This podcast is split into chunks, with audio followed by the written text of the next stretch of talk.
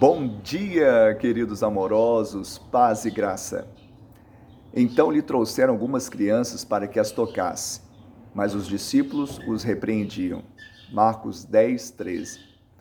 O toque físico, ele comunica a linguagem do amor emocional. Muitas vezes fala mais do que muitas palavras. Jesus ele tocava as pessoas e também deixava ser tocado. Aqui, no entanto, os discípulos estavam repreendendo alguns que queriam levar as crianças até Jesus.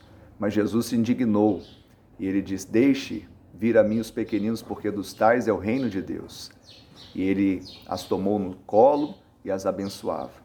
Nós precisamos entender que, mesmo num momento como esse de distanciamento social, o toque é importante. Tocar a nossa família, os nossos irmãos, tocar os pais, os filhos e ver principalmente o toque de Deus nas nossas vidas. Que Ele te abençoe e te dê um final de semana de bênção e vitória em nome de Jesus.